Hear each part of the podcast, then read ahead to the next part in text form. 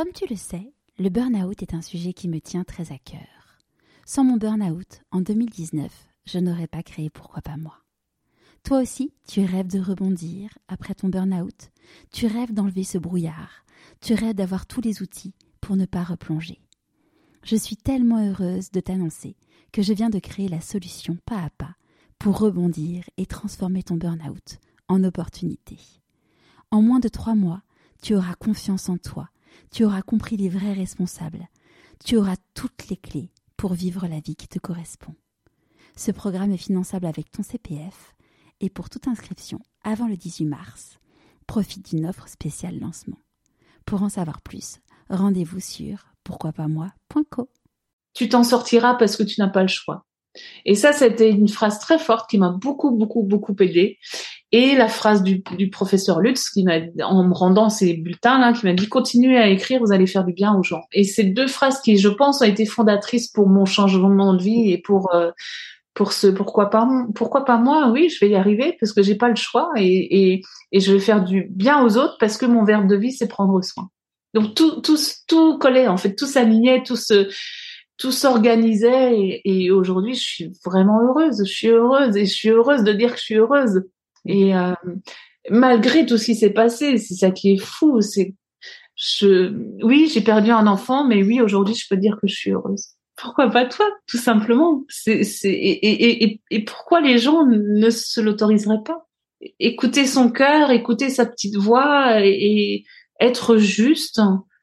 Tout le reste suit, le reste vient, le reste vient. Bienvenue sur Pourquoi pas moi. Je suis Charlotte Desrosiers, la fondatrice de Pourquoi pas moi. Pourquoi pas moi C'est un podcast avec des témoignages sans coupe, des véritables coulisses de ceux qui ont osé écouter leur petite voix et qui ne le regrettent pas. C'est un bilan de compétences, nouvelle génération. Trouver ma mission de vie et écouter ma petite voix, finançable à 100% avec votre CPF. C'est un livre. Et si je changeais de métier, redonner du sens à son travail? C'est le TEDx. Je n'ai plus peur du dimanche soir. Et c'est une newsletter hebdomadaire. Pourquoi pas moi? L'invitation à écouter ta petite voix. Pour ce dernier épisode avant la rentrée, je suis très heureuse de vous retrouver avec une nouvelle femme exceptionnelle. J'aime son hypersensibilité, sa douceur, son humour et son optimisme. Agnès a commencé sa carrière en tant qu'agronome. Suite à un bilan de compétences, elle reprend ses études pour devenir sage-femme. Alors qu'elle commence cette nouvelle activité, l'un de ses fils tombe très gravement malade. L'écriture rentre alors dans la vie d'Agnès. Suite à la perte de son fils, elle décide alors d'écrire un roman pour elle et pour les autres. Aujourd'hui, Agnès est l'une des plus grandes romancières françaises. Elle est dans son verbe de vie, prendre soin. Je ne vous en dis pas plus, je vous souhaite la bienvenue dans l'univers d'Agnès Ledigue. Bonjour Agnès. Bonjour Charlotte. Est-ce que tu pourrais nous dire l'objet que tu as choisi pour te présenter, s'il te plaît? Alors l'objet que j'ai choisi pour me présenter, c'est des gants de jardin, parce que c'est toute une histoire avec mes gants. Je, on en parlera sûrement, mais je suis hypersensible et donc je, je ne supporte pas quand j'ai les mains un petit peu rugueuses sur de la laine, sur sur différentes matières. Et je travaille beaucoup dans mon jardin, donc je mets tout le temps mes gants pour protéger mes mains. Et je les pose souvent en, en oubliant où je les ai posés. donc donc j'ai une vie avec mes gants de jardin. Voilà. Avant que tu nous parles euh, justement de ton hypersensibilité, qui est vraiment une de tes marques euh, de fabrique, euh, je trouve vraiment dans, tes romans, est-ce que tu pourrais nous raconter où est-ce que tu as grandi? Alors j'ai grandi euh, en Alsace, dans, dans une petite vallée qui s'appelle la vallée de la Bruche, euh, qui est une vallée très euh, très nature, pleine de forêts. Et, et j'ai grandi, j'ai toujours grandi à la campagne, donc pas très loin de d'une forêt justement, et dans un village. voilà, je, je, suis plutôt une, une, une rurale qu'une citadine. Et un très bel endroit, qui n'est pas très loin de, de là où je vis actuellement, mais donc je, je suis pas très loin de mes racines en fait. Et quel type de petite fille t'étais quand t'étais petite? Euh, J'étais une petite fille qui devait euh, qui devait s'affirmer par rapport à deux grandes sœurs. Et donc euh, j'étais à la fois assez solitaire et assez débrouillarde, je pense. J'avais tendance à, aller de l'avant et à, à oser, à oser faire des choses que pour, oui, pour, pour, pour m'affirmer, quoi, pour montrer que j'existais et que, et que j'avais ma place. T'avais, euh, t'as combien d'écart avec tes sœurs? Deux ans et deux ans. On a deux ans d'écart euh, chacune. Et c'était quoi tes rêves de petite fille? Oh là là, mes rêves de petite fille, je pense que c'était changer le monde parce que je ne supporte pas l'injustice, donc je rêvais de changer le monde et puis euh, euh, un peu plus tard, je rêvais d'être prof de sport. J'avais, j'avais pas vraiment de de rêve précis de vocation, mais je, je j'avais envie de changer le monde. Ça, c'est c'est c'est sûr. Encore maintenant, hein. Encore maintenant. ça, genre, en général, ça, ça, ça, ça, ça n'évolue pas, même si on, on, on contribue. Euh, c'est une vocation à vie. C'est ça. Je pense qu'on, je pense qu'on évolue en se disant, en, en, précisant comment on peut le faire à son échelle, à sa façon, à, de faire sa part. Mais, mais l'idée fondamentale de vouloir, euh, de vouloir changer le monde, elle est là, elle reste là. Tu as raison. Et c'est quoi du coup alors pourquoi, pour toi euh, aujourd'hui changer le monde? Alors pour moi aujourd'hui changer le monde, c'est, c'est prendre la parole à travers mes romans mmh. et essayer de d'ouvrir les consciences en utilisant mes histoires, mes personnages et puis en, en prenant la parole aussi euh, publiquement puisque j'ai j'ai cette euh, j'ai cette visibilité publique donc j'essaie de plus en plus de le faire parce que ça me semble de plus en plus urgent de changer ce monde qui va un petit peu vers euh, la catastrophe. Donc, euh, donc je j'utilise cette, cette, cette, euh, ce métier-là et cette notoriété-là pour essayer encore plus d'ouvrir les consciences. Voilà. Super. Et comment ça s'est passé du coup pour les, les études pour toi? Alors ça a été très chaotique. Je, je, comme je ne savais pas ce que je voulais faire, j'avais une petite tendance, mais je ne savais pas vraiment. Donc j'ai fait un bac scientifique parce que j'étais bonne à l'école et que et que j'adorais les sciences. Euh, et puis après euh, après le bac, euh, qu'est-ce que je vais faire? Je savais pas du tout. Je suis partie en, en fac de, de physique parce que ma, ma meilleure amie avec qui on faisait tous nos exercices de physique les samedis après-midi, elle partait en fac de physique. Je l'ai suivie, j'ai tenu un mois. Et puis je me suis arrêtée parce que la fac ne me convenait pas. Année sabbatique, ce qui il y a 30 ans était quand même plutôt rare. Et puis. Euh, T'as fait quoi du coup pendant cette année sabbatique?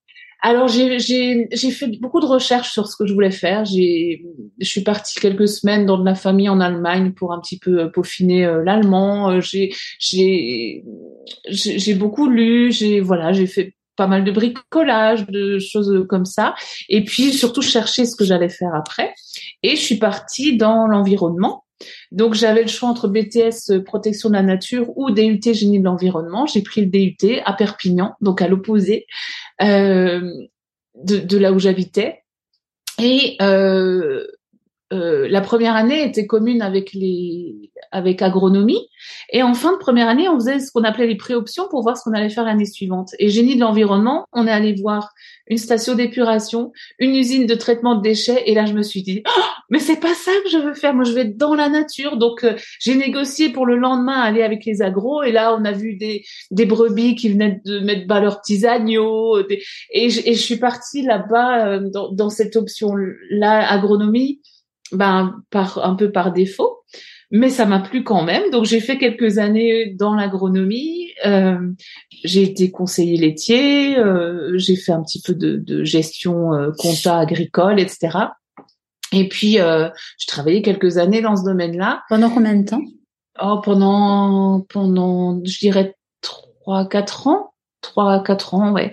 Et puis, euh, ça, je sentais que ça ne me convenait pas. Entre temps, on est revenu vivre en Alsace parce que on était en Normandie.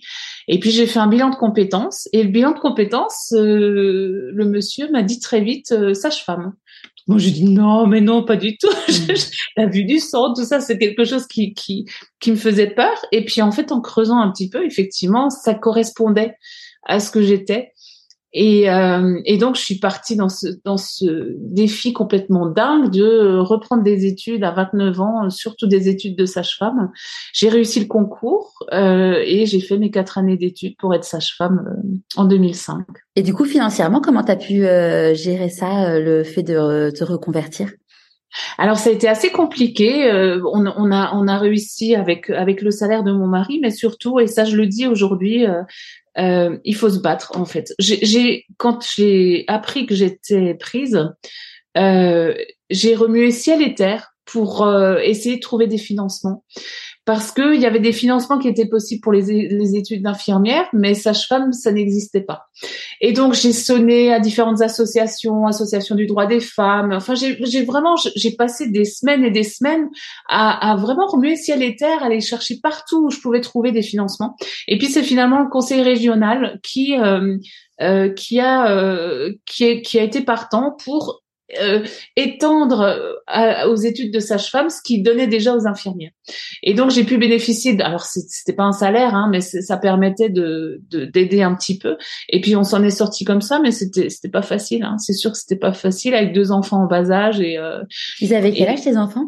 Alors le grand avait euh, le grand avait quatre ans et le petit avait un an. Ok et euh, et je leur ferai pas aujourd'hui parce que je suis passée à côté de à côté de leur enfance et euh, et c'était parce que c'était très très dur comme comme étude, fallait beaucoup beaucoup travailler. Mhm. Et euh, mais bon, maintenant c'est c'est comme ça, c'est fait. Mais euh, en tout cas, je me suis vraiment battue pour euh, pour y arriver. Et, et, et, je crois que quand on quand on se bat, on, on trouve. En fait, c'est je voilà. Je, des fois, il faut ouvrir les portes qui sont fermées euh, à, à, la à la force de sa volonté et de son de son désir. C'est ce que je dis d'ailleurs, tu vois, j'ai écrit un livre euh, sur la reconversion professionnelle qui s'appelle euh, Et si je changeais de métier, euh, retrouver du sens dans sa vie?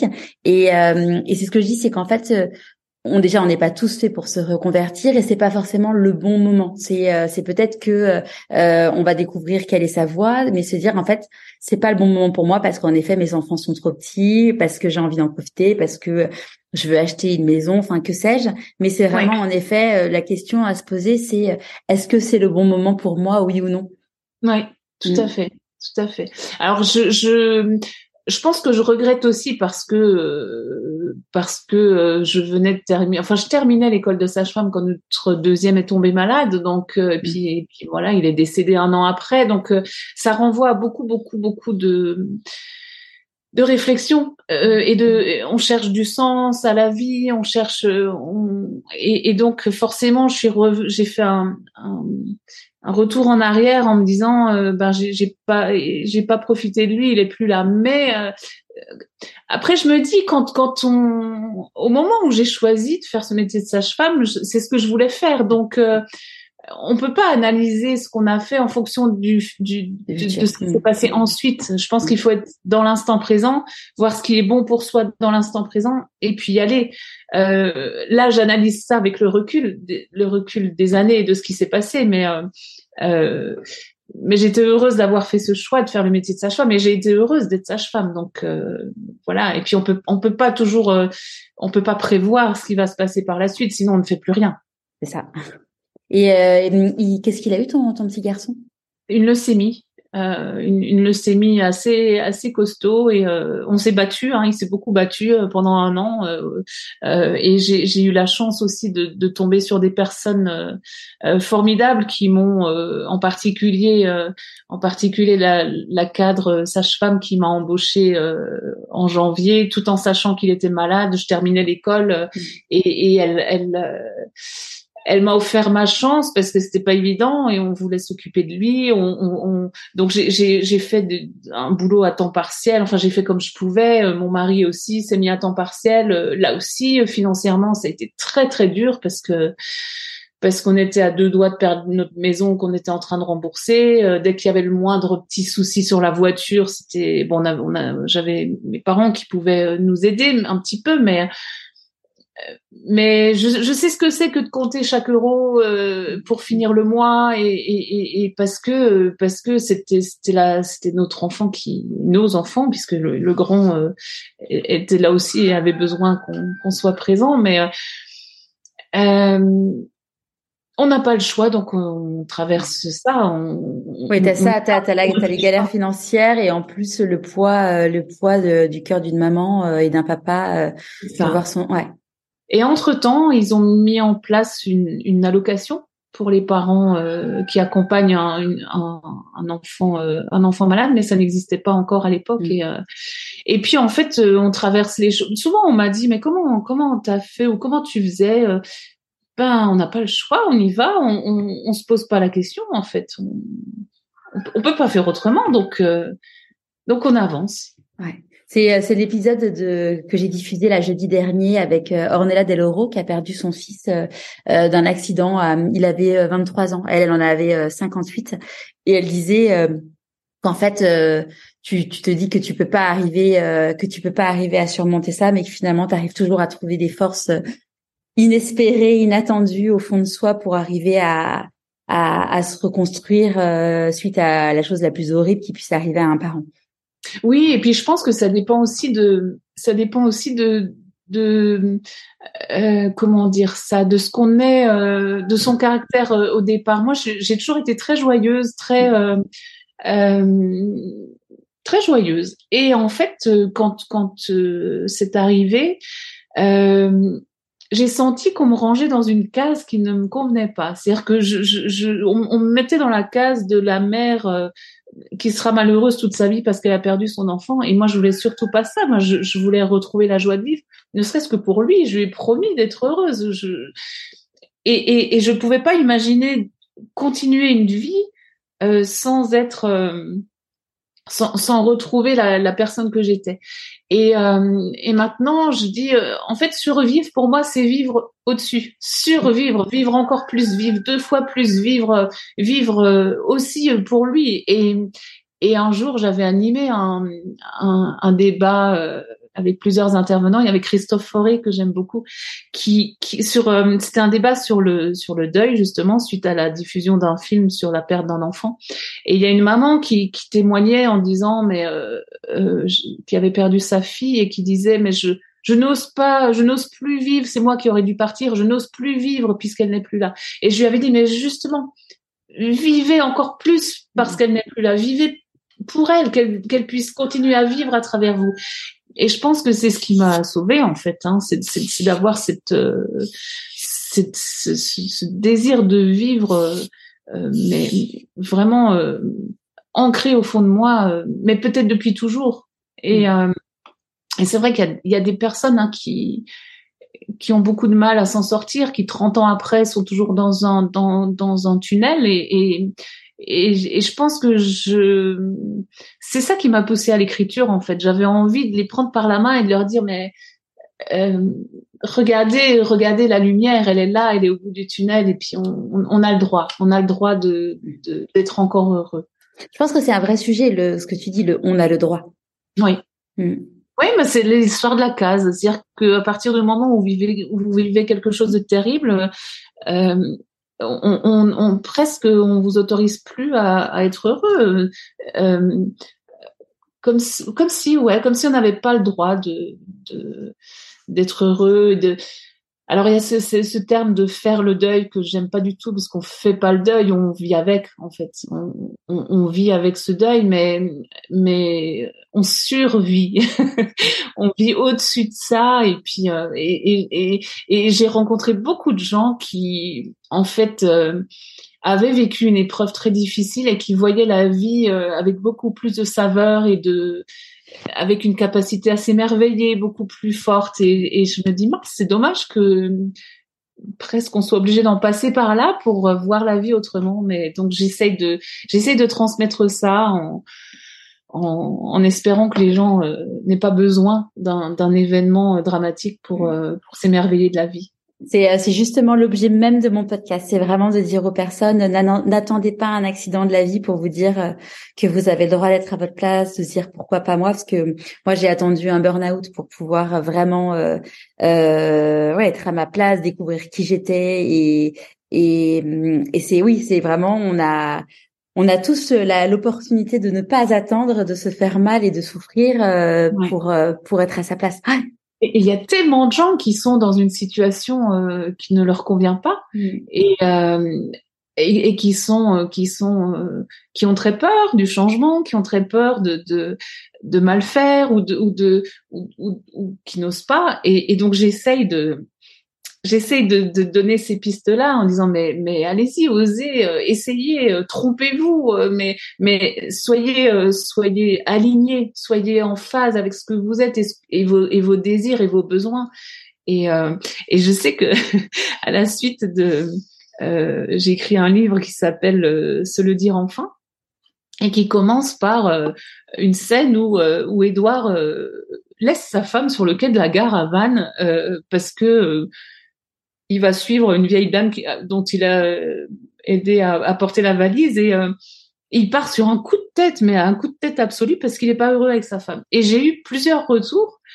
Euh, c'est une, amie psychologue qui m'avait dit, j'ai eu plusieurs personnes, plusieurs hommes qui m'ont dit que en lisant le livre, ils ont eu un déclic et, ils euh, ils se sont séparés de leur femme, ils ont changé de boulot, ils ont ils ont vraiment eu ce déclic de ben je suis je ne suis pas à ma place, je ne suis pas heureux dans ce que je fais je ne suis pas avec la bonne personne. Maintenant, je décide que je renverse la table et puis je, je, je, je vais enfin vers moi-même. Mm. Et ça, c'est savoureux pour moi parce que je me dis, j'ai peut-être été le, avec avec des mots, avec des personnages, j'ai peut-être été le déclic d'une étincelle qui met le feu aux poudres et puis qui, qui fait exploser des carapaces et mm. euh, et, et, qui fait se retrouver les, les, petites tortues qui étaient bloquées à l'intérieur et qui peuvent enfin respirer. Ouais. Et comme on n'a qu'une vie, euh, en tout cas euh, une vie incarnée dans ce corps, il faut, euh, il faut, ouais, il faut en profiter. Ah ben c'est ici et maintenant. C'est ça. Ouais. Et alors du coup l'écriture, à part... est-ce que avais, tu écrivais jeune? À partir de quand tu as commencé à écrire? Alors j'ai toujours écrit, j'ai toujours aimé ça. J'ai eu un prof de français extraordinaire de la sixième à la troisième, et euh, et je voyais aussi mes parents écrire beaucoup, lire beaucoup. Donc j'ai baigné dans, dans ce, je suis tombée dans les mots quand j'étais. Tes parents, ils étaient instituteurs? C'est ça, mes parents étaient instituteurs tous les deux et euh, et avec des livres partout, ils nous racontaient des histoires quand on était petite. Euh, ils tenaient un journal tous les deux. Enfin, il y, avait le modèle en fait. J'ai grandi dans ce modèle-là. Et euh, j'écrivais euh, des petites choses, des poèmes quand j'avais 20 ans. J'étais malheureuse toute seule dans, mon petit appartement à Perpignan, loin, loin de tous les, les. au début, quand, on, débarque dans une nouvelle ville à, à, 1000 kilomètres de, chez ses parents, euh, on connaît personne. On... Eh ben, c'est les, poèmes en fait qui m'ont qui m'ont aidé à, soigner cette, cette, cette solitude. Et puis après je me suis fait des amis extraordinaires mais euh, l'écriture était déjà thérapeutique euh, un petit peu quand j'avais 20 ans. Et puis, ben, c'est quand c'est quand Nathanaël a été euh, hospitalisé, on n'avait plus le temps pour rien. On, on, voulait passer le maximum de temps avec lui, avec son grand frère. Et, et, nos amis, notre famille nous demandaient des nouvelles parce qu'ils étaient très inquiets forcément. Et puis, on n'avait pas le temps de ne serait-ce que de téléphoner aux gens. Et donc, tous les dimanches soirs, j'écrivais un bulletin pour raconter les petites nouvelles de Nathanaël, pour expliquer euh, euh, tout ce qui concernait l'aspect médical, mais aussi la vie à l'hôpital et puis les, tous les tous les petits bonheurs qu'on avait puisqu'il était très joyeux et puis il, se passait plein de choses dans cette chambre euh, dans cette chambre stérile. Il avait il avait des, des, petites lubies. Un jour, il décidait qu'il voulait changer le sens du lit, donc fallait faire suivre tout. Les infirmières devaient faire suivre les tuyaux d'oxygène, la sonnette, etc. Mais et, et, et, le personnel était très très à l'écoute de, des enfants, donc euh, c'était vraiment une, une, une, vie dans la vie. Et donc j'avais envie de raconter tout ça. Et donc tous les dimanches soirs, je me mettais à mon ordinateur et je l'envoyais par mail ou par courrier. Et euh, quand il est mort, le professeur du service les a lus et, il me les a rendus euh, en me disant il faut continuer à écrire, vous allez faire du bien aux gens. Mm. Et moi, je m'étais rendu compte que ça me faisait du bien à moi. C'est-à-dire tous les dimanches soirs, quand je me mettais à écrire, après, je me sentais mieux parce que j'avais euh, j'avais extériorisé ce que j'avais au fond de moi. J'avais, je l'avais mis en forme. J'avais cherché des mots pour pour décrire des émotions et et donc ça ça m'avait fait du bien. Et quand il m'a dit ça, je me suis dit mais ce qui me fait du bien fait aussi du bien aux autres. Donc je je, je vais faire ça en fait. Et quand il est quand il est mort, je bah, j'ai eu cette deux années très très difficiles, hein, je, évidemment. Euh, et, et l'écriture m'a permis de dire justement euh, ce qu'on disait tout à l'heure, de, de, dire mais moi de quoi j'ai besoin? J'ai besoin, j'ai besoin de rire, j'ai besoin de retrouver de la joie de vivre, j'ai besoin, j'ai besoin qu'on me regarde pas avec pitié, mais avec avec avec avec l'envie de de, de, de, de m'aider à me relever et puis, et puis de m'emmener vers la joie. Et je voulais pas parler de ma famille, j'avais pas envie de, de, de, parler de mon mari, de, du grand frère. De... Donc je suis passée par le roman. Et avec le roman, ce qui est super, c'est qu'on peut dire ce qu'on veut, on se cache derrière les personnages, on invente euh, l'histoire qu'on veut, on invente les personnages qu'on qu'on imagine pour servir l'histoire. Et, et, je suis passée par le roman, et puis ben, ça a donné euh, juste avant le bonheur. Et euh, alors la petite histoire, c'est que j'ai d'abord écrit juste avant le bonheur, qui s'appelait deux secondes avant le miracle, parce que le proverbe arabe ne baisse pas les bras, tu risques de le faire deux secondes avant le miracle, qui m'a beaucoup beaucoup aidé. Et euh, j'avais participé au prix Femme Actuelle parce qu'une fois que je l'ai écrit, moi je l'ai écrit pour moi et je, je, l'ai un peu fait lire autour de moi, mais j'avais pas, j'avais pas en tête d'écrire pour être publié. Mmh. Mais une fois qu'il était écrit, j'ai participé au prix et puis je suis arrivée 40e sur 500. Donc je me suis dit ah il y a peut-être euh, il peut-être quelque chose de, de possible et j'avais pris goût à l'écriture de romans donc j'ai écrit Marie d'en haut et l'année suivante j'ai participé avec Marie d'en haut et là j'ai été publiée. Et là, le début du conte de fées commence. Je suis publiée pour Marie d'en haut et un éditeur d'Alma Michel l'a lu et m'a contacté en disant, ben, si vous en faites un dans la même veine, on vous prend chez nous. Et donc, j'ai repris deux secondes avant le miracle. Je l'ai réécrit euh, parce que j'avais laissé passer euh, deux ans. Donc, j'étais aussi différente. J'étais encore plus euh, dans la joie de vivre et dans l'espoir. Je l'ai réécrit et ça a donné euh, juste avant le bonheur qui est vraiment le livre qui t'a fait connaître euh, oui, ça, bah, il a été pris maison de la presse trois mm. semaines après sa sortie, et puis il a été, il a été un peu euh, mis sur orbite comme ça. Et puis euh, c'est vrai que c'est le livre qui a été le plus, euh, le plus vendu et qui est encore le livre dont on me parle, quoi. C'est rare que moi, c'est rare que je pleure en lisant des romans, et, et là, je crois que j'ai pleuré, et, sachant que c'était avant mon burn-out, ça date, et à cette époque-là, je laissais moins exprimer mes émotions, mais ah, je me rappelle avoir pleuré, pleuré, pleuré.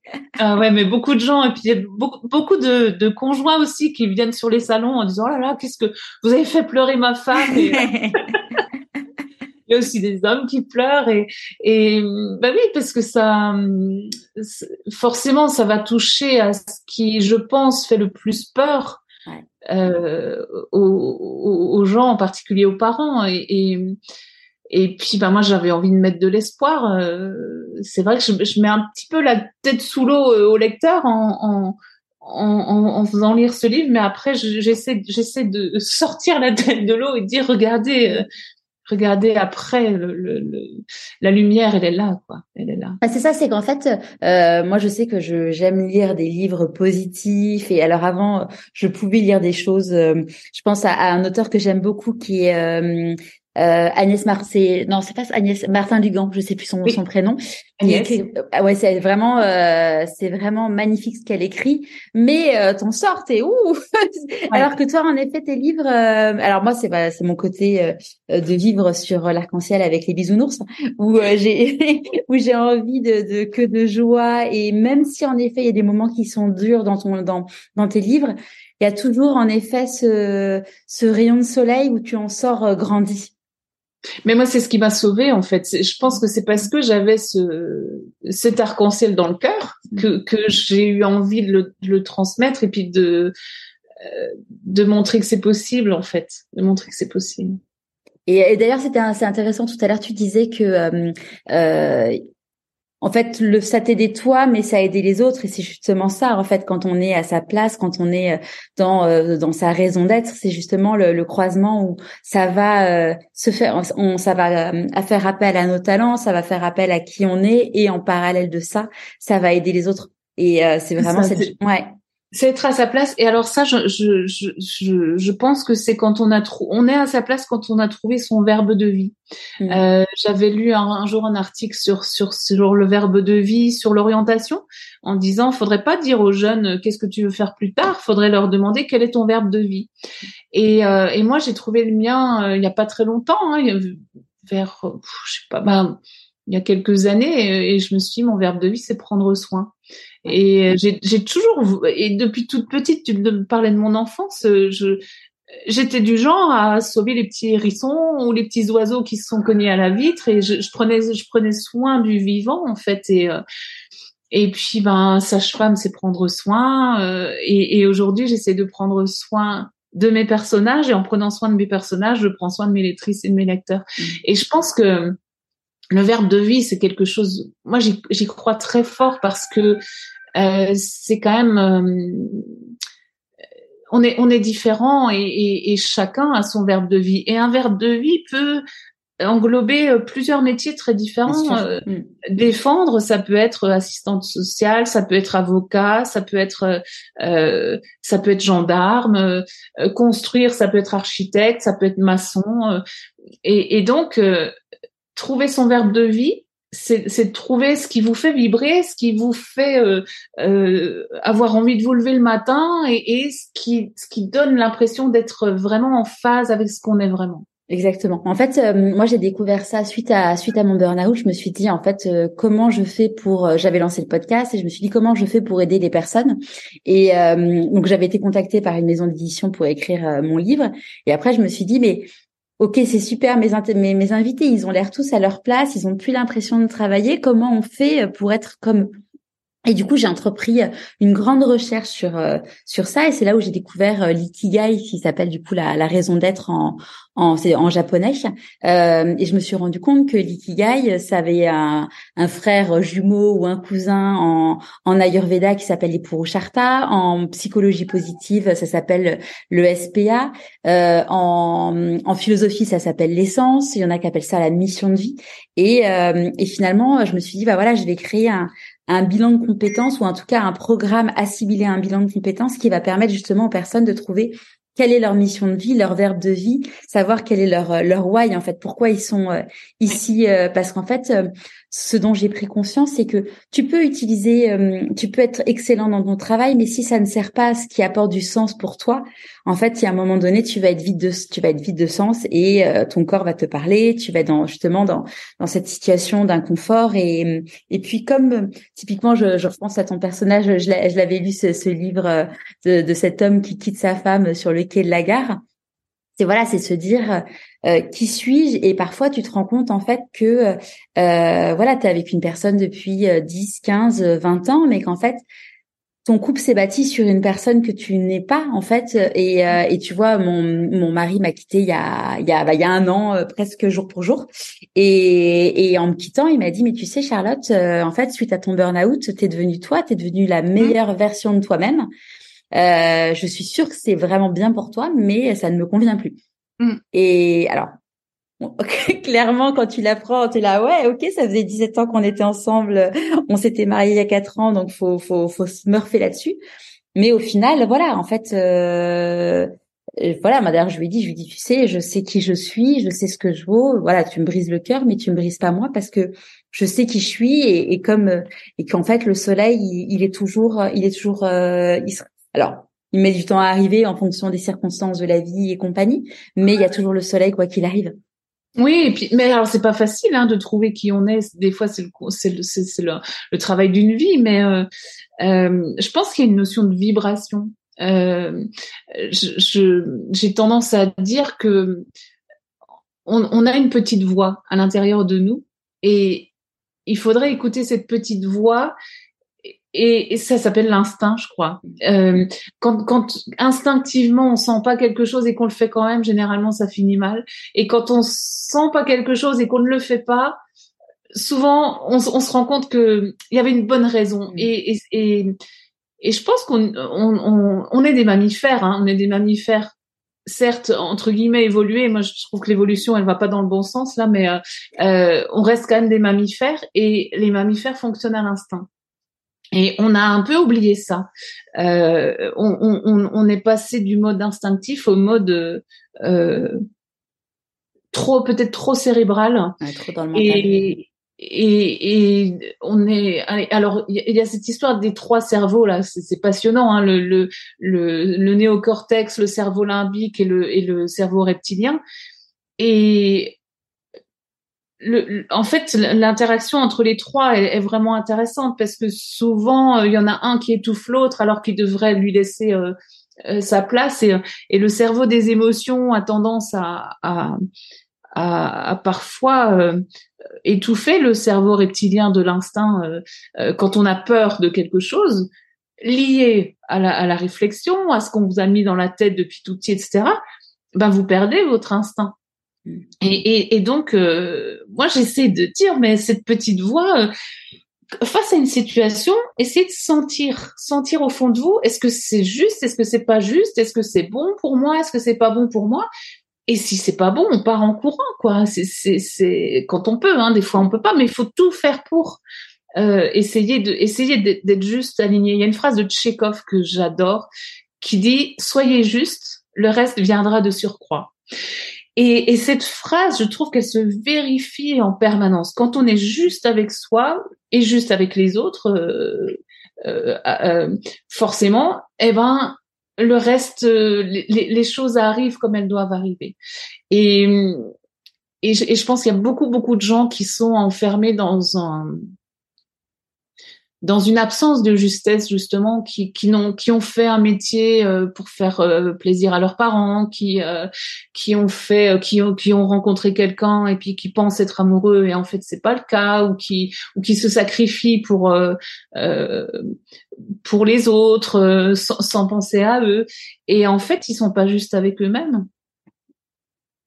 Et quand j'étais sage-femme, j'avais fait une formation en accompagnement émotionnel euh, avec une, une sage-femme qui s'appelle Ariane Sekia et, et, c'était extraordinaire cette formation. Elle, elle m'a beaucoup aidé moi et puis elle, elle, elle m'a permis d'aider des patientes. Et il y avait des petits outils à la fin, des, des, des, des petits outils émotionnels. Et il y en avait un qui s'appelait euh, potier ou jardinier. C'est-à-dire que quand on devient parent, est-ce que un parent doit être potier c'est-à-dire qu'il a cette mode de terre et puis il va la façonner à la façon dont, enfin, telle qu'il lui la voit. Ou est-ce qu'il va être jardinier, il plante une graine et il va l'arroser. Et en fait, je pense que l'enfant qui arrive, il, est cette petite graine, comme les graines qu'on met dans notre potager, avec avec avec ce qu'il est euh, à l'intérieur de, de, la coque et euh, arrosé d'amour, il va il va se développer tel qu'il est vraiment si on est parent potier, eh ben, on va obliger l'enfant à faire telle activité, telle activité, telles études, tel tel métier. Et en fait, euh, ben, la graine, elle est, la graine, elle est, elle s'oublie. Et, euh, et donc, je pense qu'il faut vraiment, euh, euh, quand on est parent, se dire qu'est-ce que je veux pour mon enfant? Est-ce que je veux qu'il soit épanoui ou est-ce que je veux qu'il soit euh, dans telle profession ou, ou, avec tel genre de personne? ou et puis quand on est quand on est adulte et que qu'on se demande si on n'a pas été un peu euh, euh, issu de parents potiers, ben essayer de retrouver sa graine en fait. Euh, quelle graine on était et quelle graine on veut devenir vraiment. Exactement. Tu disais euh, du coup que tu étais euh, hypersensible, notamment, je pense que clairement une des clés euh, pour pouvoir permettre aux, parents d'être d'être jardiniers, c'est vraiment cette notion de de savoir, de permettre aux enfants de savoir qui ils sont. quand est-ce que toi tu as découvert le fait que tu étais hypersensible? Alors, je l'ai découvert autour de 40 ans quand euh, j'ai commencé à me à, à, rechercher euh, des informations pour mes enfants, euh, parce que les, les, les nos, deux premiers euh, euh avaient une façon de d'appréhender le monde qui, qui, était un petit peu différente. Donc, j'ai fait des recherches et puis en, en lisant des livres sur l'hypersensibilité de l'enfant, je me suis dit mais en fait, mais mais c'était moi quand j'étais petite, c'était donc ça. Euh, et, et, j'ai compris beaucoup de choses. Après, j'ai lu euh, le livre de Fabrice Midal, euh, celui d'hypersensible, qui m'a encore permis de comprendre des, des, des, choses supplémentaires sur sur cette hypersensibilité. Et donc, j'ai pris conscience à ce moment-là de, de de pourquoi j'avais l'impression de venir d'un autre monde ou de ou de pas comprendre ce monde-là, de d'être heurté par un certain nombre de choses, de euh, d'être en colère aussi par rapport à certains comportements, en me disant mais c'est pas possible. Je pensais que tout le monde fonctionnait comme moi et non. Donc euh, quand on en prend conscience, je pense que c'est important parce que ça permet de euh, d'en souffrir moins et de, de le prendre plus comme une chance que comme un que comme une tare. Et euh, parce que la sensibilité elle est, elle est mise à mal quand même par nos sociétés. Et euh, et euh, euh on, on est euh, on est un peu taxé de sensiblerie ce qui est très très euh, très négatif comme comme comme approche. Et moi je trouve que la sensibilité c'est le c'est c'est une chance formidable. C'est euh, comme dit Baudelaire, euh, ne méprisez pas l'insensibilité, euh, la sensibilité de chacun, c'est son génie. Et, euh, et je trouve que ça offre une, une capacité à, à appréhender le monde qui est euh, qui est très fine en termes d'émotions humaines. Et donc ça permet de, de comprendre l'autre et, et, et, sûrement d'avoir un petit peu plus d'empathie pour l'autre et, et, et, prendre soin. je, je, je, partage complètement avec toi. Moi, j'ai découvert, tu vois, il y a trois ans le fait d'être hypersensible et ça m'a vraiment euh, changé ma vie. Et euh, d'ailleurs, euh, j'ai mis à disposition sur mon site gratuitement un, un, test qui permet de savoir si on est hypersensible. donc sur le site pourquoi-pas-moi.co pour les gens qui qui nous écoutent et qui se posent la question, parce que clairement, découvrir qu'on est hypersensible, ça vraiment, ça comme exactement comme tu dis, c'est on entend qu'on ne le comprend pas, on en souffre et et après on le transforme en une force en fait. C'est une libération, je pense, mm. d'en prendre conscience. Alors ça, ça, commence à être euh, un peu moqué euh, ce, terme d'hypersensibilité dans, dans notre société. On dira, euh, on, on, on, met, comment je vais dire ça C'est une histoire d'un petit peu d'étiquette, quoi. Hein, mais, mais, mais je, pense, enfin moi je fais vraiment la différence. Euh, on est tous sensibles, hein, mais il y en a qui le sont euh, un peu un peu différemment. Et puis c'est une notion de, de, fonctionnement cérébral aussi. De, Ah oui, c'est vraiment euh, dans les dans les neurones. Enfin, on est quand on est hypersensible. Il y a un livre, j'essaie de retrouver le nom qui s'appelle. alors c'est il y a l'équilibre du zèbre à poids de Raphaël Giordano qui parle qui parle bien de tout ça, mais c'est un livre de Géraldine je me remettrai le lien dans, dans, dans le petit dans le petit billet de blog que j'écrirai après, où justement ça parle de l'hypersensibilité et euh, qui explique vraiment que quand on est hypersensible, il y a des choses dans notre cerveau qui sont différentes euh, du cerveau des personnes qui ne sont pas hypersensibles. Donc c'est pas juste un ressenti, c'est vraiment euh, chimique et, mm. et neuronal. Et il n'y a pas de notion de moins bien, de meilleur. Non, c'est juste comme ça, c'est un fait. On, est comme ça, on est, on est, on est, un petit peu plus sensible que, que peut-être la moyenne et, et, c'est dur, hein. C'est difficile d'évoluer dans un monde en étant hypersensible parce qu'on se, on, on, se prend des, des, des, camions en permanence de, de, de dans le cœur et puis euh, et puis c'est tous les sens. Hein. Moi, je, longtemps, je me suis dit, je me bouche les oreilles moi sur les quais de la gare quand le train arrive et qu'il freine parce que ça me fait mal aux oreilles. Et je me disais comment font les gens pour ne pas en souffrir?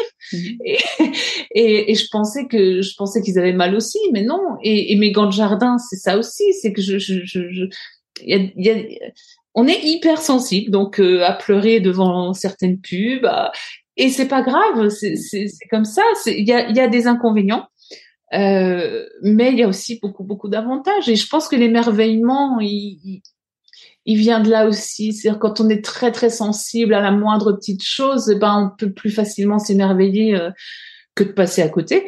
Moi, dans mon jardin, là, en ce moment, je, je passe des, des, minutes entières à observer les petits tortillons, des courges et des, et des, des concombres et qui s'accrochent et qui, c'est magnifique, c'est magnifique et je, et je, je suis heureuse de, de ne pas passer à côté de ça. Mm. Ouais, c'est savoir euh, s'émerveiller derrière. Moi, souvent, mes mes amis ou mon entourage se moquent de moi en me disant, mais euh, mais euh, je je vais régulièrement nager en mer parce que du coup, j'habite à Marseille et et quand je nage, je dis ah t'as vu tous ces poissons et tout? Et ils me disent mais mais Charlotte, il y avait que des poissons blancs. Je dis oui, mais c'est magique d'avoir croisé tous ces poissons en fait. Et euh, donc il, il, il, me taquine gentiment, mais euh, mais moi vraiment j'en j'en ressors, je suis émerveillée en fait. Et, et eux, ils me disent mais c'est des poissons blancs. Je dis bah oui, moi on n'a pas la même euh, on n'a pas le même regard sur sur ça. C'est ça. Et, et j'entendais l'autre jour Jean-Noël Riffel, qui est directeur d'un office français de la biodiversité, de je sais plus quelle région, qui disait l'émerveillement est le premier pas vers le respect. Et je trouve ça très juste en fait. Je, on, on, respecte ce qu'on aime et ce qu'on trouve beau. Et la, la, beauté, elle est très variable d'une personne à l'autre. Mais quand on arrive à s'émerveiller, on n'a pas envie de détruire, on n'a pas envie de casser. Donc, euh, euh, j'essaye de plus en plus, moi, de, de d'emmener les gens vers cet émerveillement, de partager avec eux euh, des, des, la beauté, euh, la, beauté du vivant. Alors sur, sur mon Instagram, là, ça fait quelque temps que j'ai compris comment fonctionnait un, les vidéos là, les réels. Les réels. Et donc je, je, je, fais ça avec avec des choses prises dans mon jardin pour essayer de mettre un petit peu de poésie pour pour donner envie d'aimer euh, ces, ces, choses toutes simples et et et, et, et à côté desquelles on passe euh, sans les voir quoi. Donc euh, voilà. Et, et, donc au moment de donc tu as, écrit juste avant le vent, tu as écrit plusieurs livres, plusieurs romans, tu as été publié. À partir de quand tu as décidé d'arrêter d'être sage-femme? Alors j'ai été sage-femme pendant quatre ans encore. J'ai été publiée en 2011 et j'ai arrêté en 2015. J'ai arrêté sage-femme quand euh, je ne faisais plus que que deux demi-journées par semaine et que c'est mes droits d'auteur des livres qui payaient les frais fixes du cabinet euh, dans lequel j'exerçais parce que je, je, je pouvais je pouvais pas faire les deux métiers en même temps. Et euh, et donc j'ai choisi le métier d'autrice parce que parce qu'il était plus facile déjà. Euh, euh, c'est dur hein, le métier de sage-femme, c'est vraiment dur parce qu'il n'y a pas de reconnaissance, il n'y a pas de, euh, c'est très mal payé en libéral. Et puis euh, et puis il y a, y a, beaucoup de, de il y a beaucoup de, de, contraintes et de pression et de responsabilités. C'est une profession médicale à part entière et euh, j'adorais ce que je faisais. Hein. Je faisais pas mal d'accompagnement émotionnel et beaucoup de gynéco aussi, gynéco-contraception. J'adorais ça mais euh, toutes les contraintes euh, ne me manquent pas du tout, du tout, du tout. Donc euh, voilà, quand il faut faire un choix, on peut pas faire deux métiers à temps plein. Donc j'ai choisi le métier d'autrice, mais j'ai attendu pour le faire parce que ça c'est mon éditeur chez Albin Michel qui m'avait dit ne, ne, lâche pas ton métier parce qu'on on, est enfin très peu d'auteurs vivent de leur plume donc ne, ne le fais pas trop vite. Et je l'ai fait quand j'étais sûre de, d'avoir une certaine euh, assise pour euh, pour pas me casser la figure quoi. Aujourd'hui, du coup, tu as été à quelle fréquence euh, Ils sortent à, à quelle fréquence tes romans? Alors j'en faisais un quasiment tous les ans et là j'espace un tout petit peu parce que je parce que j'ai besoin de temps pour travailler et puis je, mon mari a une, une on a une micro ferme en, en, bio là et, euh, et j'ai envie de j'ai envie de participer euh, à ça et euh, ben pour l'accompagner déjà pour pouvoir le remplacer quand quand il part se former et puis euh, et puis parce que j'aime ça, ça me fait du bien et ça m'inspire, ça m'inspire aussi beaucoup. Donc euh, je, dis que j'ai toujours j'ai les pieds sur terre, les mains dans la terre et, et ça, ça me nourrit vraiment pour l'écriture.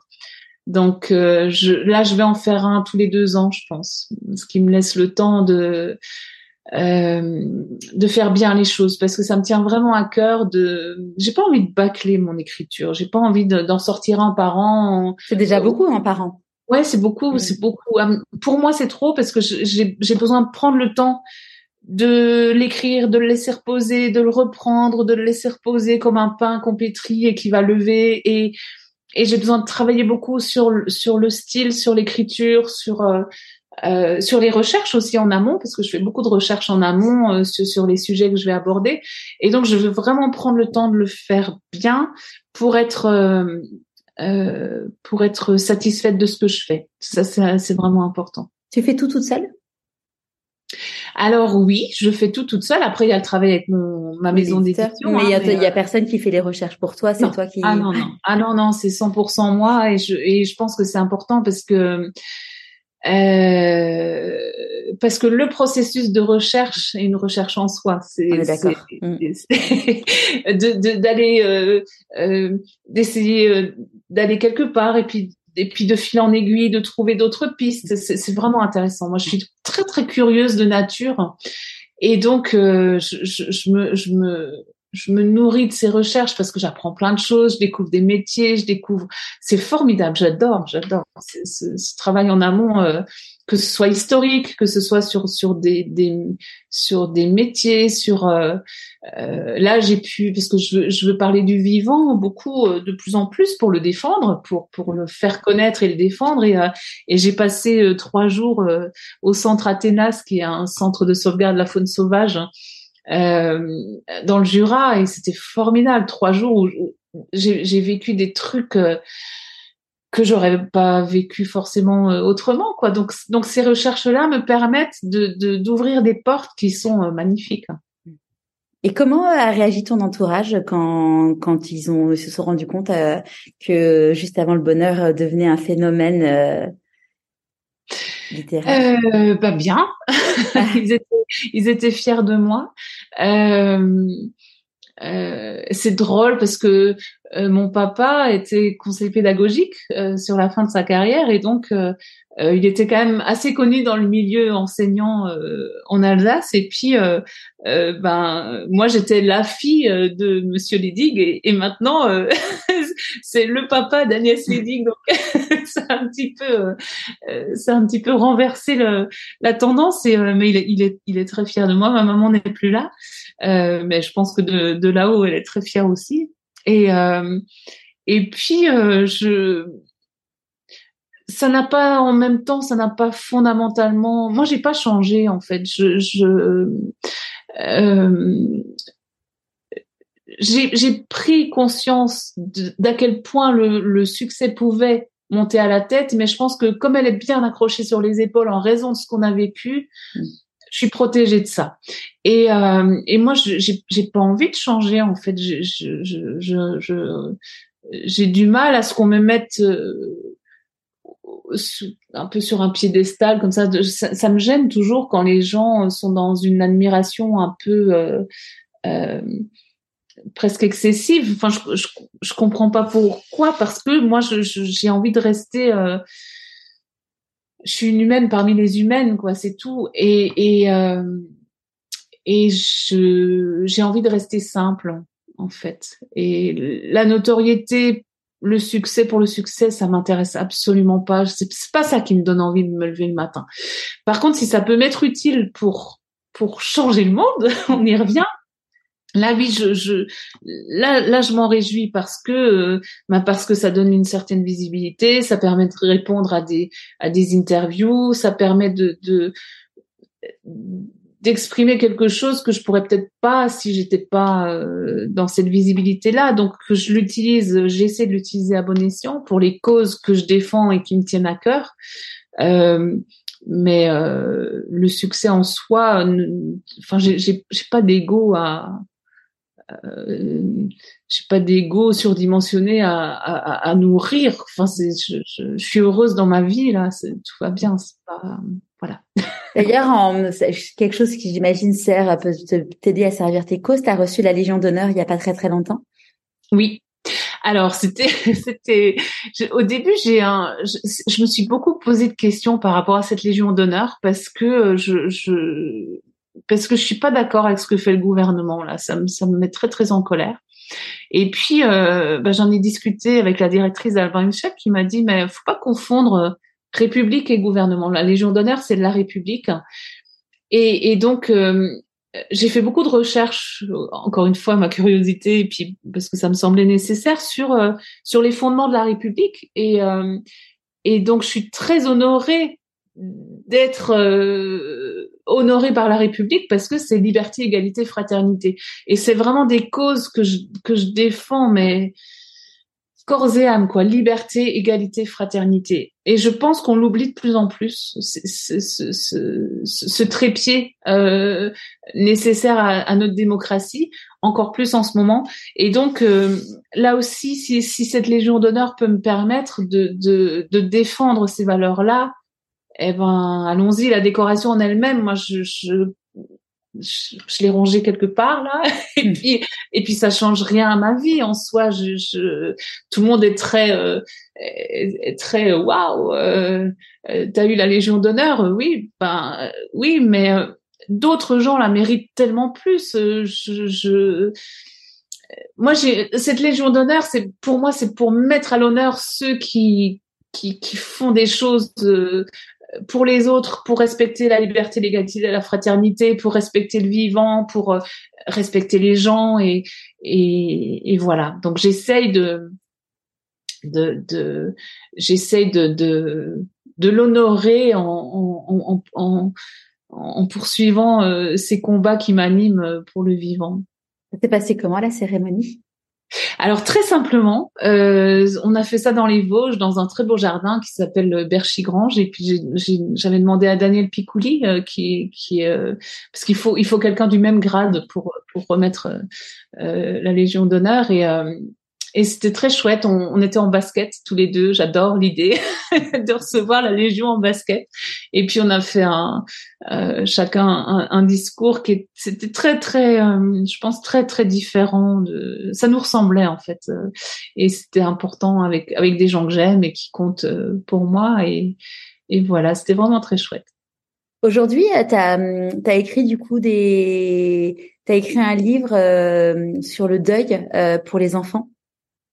Oui, alors c'est quand j'ai écrit juste euh, dans le murmure des feuilles qui dansent, euh, donc euh, mon cinquième ou sixième roman. Et en fait, je me suis dit, j'ai eu envie, j'avais déjà écrit deux, j'avais déjà écrit un album jeunesse, et je me suis dit, mais mais pourquoi pas, pourquoi pas réécrire l'histoire à hauteur d'enfant? Parce que j'aime beaucoup les albums jeunesse. J'ai travaillé avec Frédéric Pillot pour le petit arbre qui voulait devenir un nuage. On est devenu très très proche depuis. C'est un, un, un, grand frère de cœur qui, qui m'accompagne euh, beaucoup dans la vie.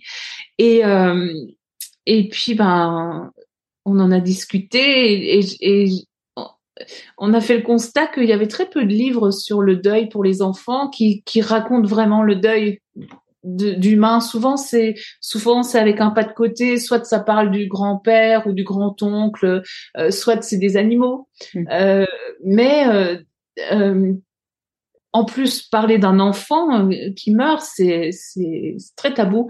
Et donc, on a fait le cimetière des Maudous. Et euh, moi, je suis très très heureuse parce que on a eu des retours déjà d'instit qui l'ont utilisé dans des cas où mmh. un enfant de, leur classe décédait et, et, donc ben, il, ça a permis de, de, de, mettre un petit peu des mots sur, euh, sur la douleur des, des enfants et, et, des, et des grands. Et, euh, et puis aussi, euh, il y a des gens qui me disent, ben, quand on le raconte, en fait, les enfants le réclament, le redemandent. Et, et moi, je dis, mais racontez-le comme n'importe quel autre livre. N'attendez pas un, un moment euh, euh, propice. N'attendez pas qu'il y ait un deuil dans la famille pour raconter l'histoire. Racontez-la comme comme on raconterait n'importe quelle autre histoire pour enfants. Parce que la mort fait partie de la vie et, et plus on en parle, plus elle sera euh, apprivoisable. Je sais pas si ça existe le mot, mais je l'invente. Euh, euh, et, et, et c'est pour les adultes qu'elle est tabou, mais les enfants, ils parlent de la mort de mm. façon assez naturelle, et, et c'est en grandissant qu'elle devient tabou. Donc, donc oui, parlons-en. Et, et, dans le livre, je donne un outil qui, un outil émotionnel qui est un, un acte symbolique. Et en fait, Annabelle, elle va, elle va écrire des mots doux sur sur sur des petits bouts de papier. Elle va les enterrer au pied de l'arbre de, euh, de de de son amoureux. Et et les gestes symboliques, ça ça me semble vraiment très important dans dans dans des étapes de la vie pour euh, euh, pour affronter ces étapes, que ce soit le deuil, que ce soit une séparation, que ce soit n'importe quelle épreuve faire un geste symbolique positif et beau, euh, euh, ça, ça apaise un petit peu, ça, mm. me, ça met du doux sur, euh, sur le triste. Ouais, ça, ça me ça me touche particulièrement parce que là il y a il y a deux semaines j'ai enterré une de mes amies et, euh, et on a euh, on a recouvert à l'église son cercueil avec des petits post-it en forme de cœur avec euh, avec euh, chacun a mis un, un, petit mot doux. Et, et je sais que cette idée cette idée était venue en fait de euh, dans leur entourage. Ils avaient perdu un enfant enfin de leurs amis avaient perdu un enfant. Et ça avait été fait à ça avait été fait à ce moment-là. Et, et c'est vrai que c'est c'était c'était vraiment un oui un geste fort et, et beau de de, de pouvoir faire ça. Mm. Et il faut même de la beauté sur le triste parce que c'est ce que je dis dans, l'album, euh, la, mélancolie, c'est du chagrin avec de la douceur dessus. Et je pense qu'on a besoin de, on a besoin de douceur. On a besoin de douceur, on a besoin de mettre du beau sur ce qui est pas beau. Et, euh, et puis les gestes symboliques, ça donne l'impression d'être euh, euh, de de pas de pas subir la chose de façon mm. passive, c'est d'être d'être dans l'action. On a été acteur, ouais, exactement. Voilà, mm. d'être dans l'action et l'action, elle, elle, je pense qu'elle soigne. Euh, ça me permet par rapport à, à d'une manière générale, l'action soigne l'éco-anxiété, par exemple. Euh, je suis touchée par l'éco-anxiété. Hein, J'ai beau avoir plus de 50 ans, euh, c'est pas que les jeunes qui sont qui sont touchés par l'éco-anxiété, mais je me suis rendu compte que l'action, se mm. mettre en action, se mettre en mouvement, permet de soigner euh, l'éco-anxiété, de soigner le chagrin. Et d'ailleurs, souvent, les parents endeuillés font quelque chose. Soit ils créent une association de, de caritative, soit ils ils font un livre ou, ils ont envie de faire quelque chose. Et c'est la mise en mouvement, c'est la mise en action qui va euh, sortir de la torpeur et, de, et, de la peine en fait, euh, ou de la peur. Mm. Ouais.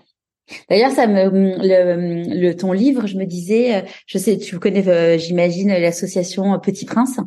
Oui.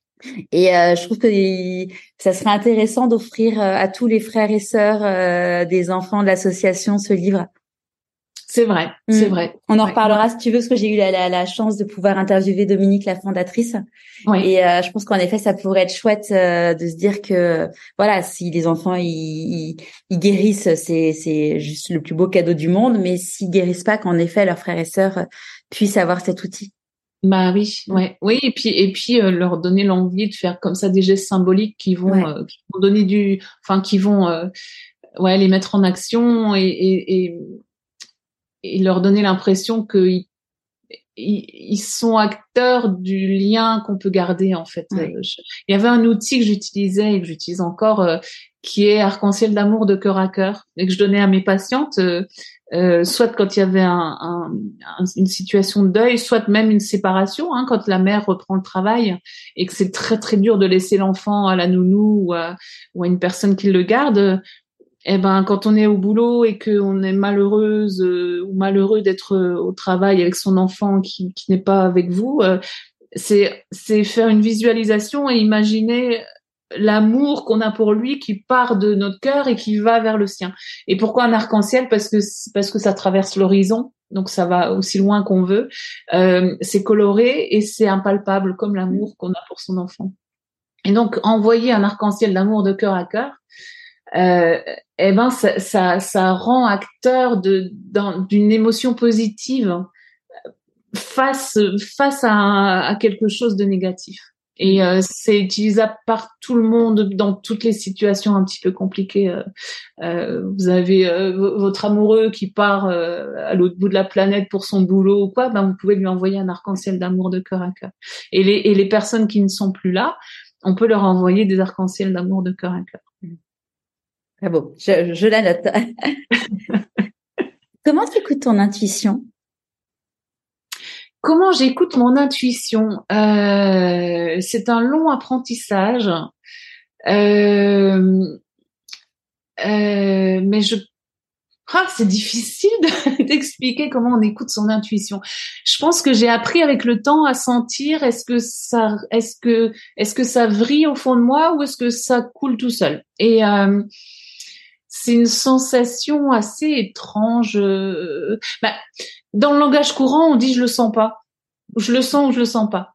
Et quand je le sens pas, c'est ça l'intuition en fait. Euh, mais c'est difficile à expliquer parce que je pense qu'on est tous, euh, on est chacun euh, euh, euh, paramétré pour sentir ou pas certaines choses en fonction de ce qu'on est. Hein, mais si on a une petite voix intérieure qui dit oh, ça je le sens pas, c'est c'est ça l'intuition. Donc quand je le sens pas, j'essaie de j'essaie de changer de changer de trottoir.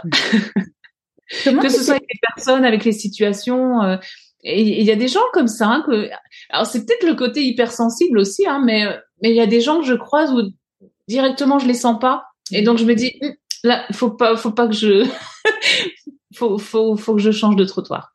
Ouais.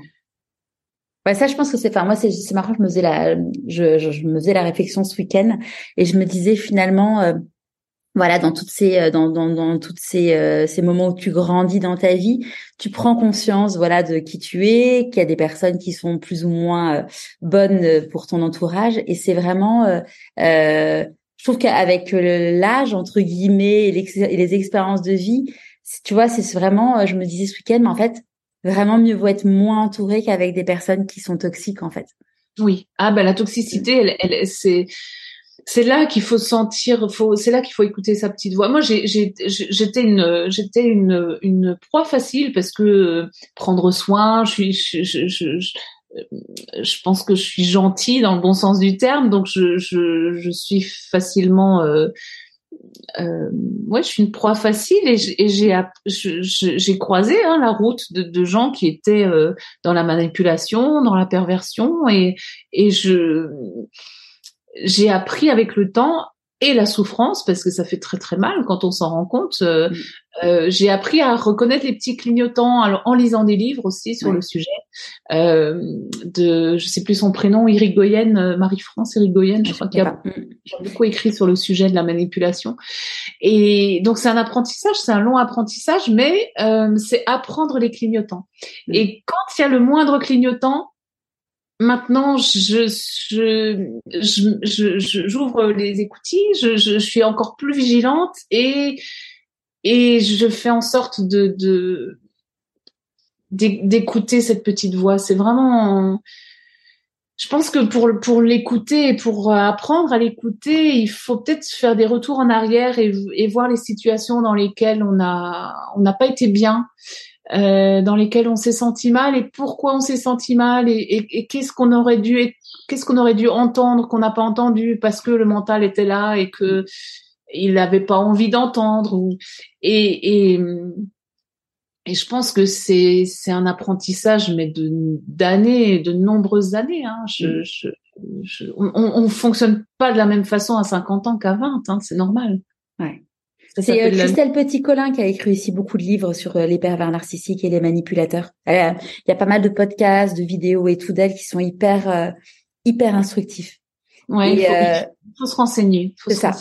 Mais c'est, je pense que c'est, c'est un vrai, c'est un vrai sujet de dire aux personnes, notamment les personnes hypersensibles, de faire attention parce qu'en effet, les hypersensibles sont des proies faciles entre guillemets et tu vois, j'en parlais récemment avec une personne qui euh, savait que euh, que le père de, de son enfant, enfin d'un de ses enfants euh, était pervers narcissique.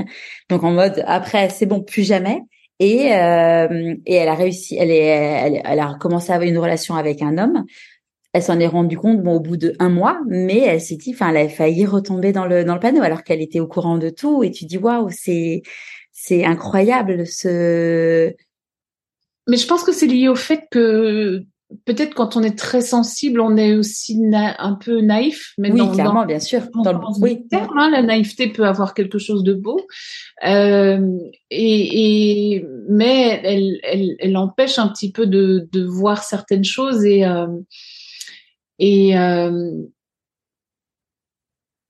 il, il, je, je sais, il faut vraiment sentir en fait. Faut, faut se reconnecter aux sensations et pas à ses besoins et à ses peurs.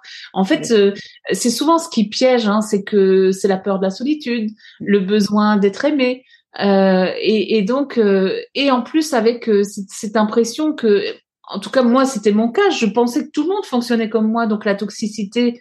Je, je, je, je l'imaginais pas. Je me disais c'est pas possible. L'humain est, est, une personne bonne. bonne. C'est ça. En plus, quand j'étais sage-femme, quand je cueillais des bébés à la naissance, je disais mais mais mais, mais la bon, c'est la bonté. Un bébé qui vient au monde, c'est c'est c'est le c'est la bonté incarnée. Donc je me disais mais, non, tout le monde est bon et non. Donc euh, euh, euh, je pense que je pense que c'est tout un travail de d'apprentissage de, de d'écouter son de s'écouter soi et ses besoins profonds euh, avant ses peurs. Et ça, c'est difficile parce qu'il faut les trouver, les besoins profonds.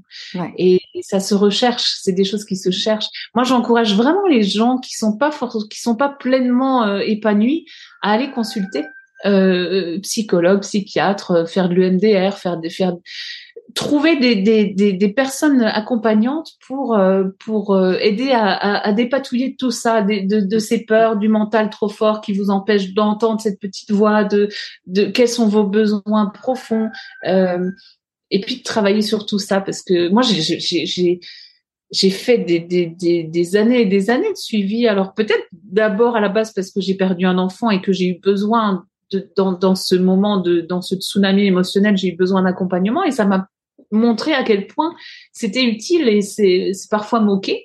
Euh, où, moqué Non, mais les gens disent ah, c'est pour les fous. Et non, c'est pour tout le monde en fait. Euh, ah, t'as mal, moi c'est ce que je dis souvent. Hein, c'est t'as mal aux yeux, tu vas chez le chez le chez l'ophtalmo, t'as as un grain de beauté qui craint, euh, tu vas chez le dermato. Et pourquoi pourquoi quand t'as mal à l'âme, quand t'as mal au quand tu te sens pas bien, ça serait pas bien d'aller d'aller se faire aider, ouais. Mm. C'est ça, c'est tellement important et ça peut faire tellement de bien. Faut trouver la bonne personne. Euh, parfois, on parfois on papillonne un peu jusqu'à trouver la bonne personne et puis et puis ça par phase aussi. Euh, ça peut être ça peut être juste quelques semaines et puis après on sent que ça va mieux et et on s'arrête. Mais juste euh, voilà, il y a des gens qui sont formés pour pour vous accompagner sur un bout de chemin et c'est tellement important. Comment tu célèbres tes réussites? Comment je célèbre mes réussites? Oh là là, juste euh, en partageant avec les gens que j'aime. Ça me suffit. à quel moment dans ta vie tu t'es dit pourquoi pas moi?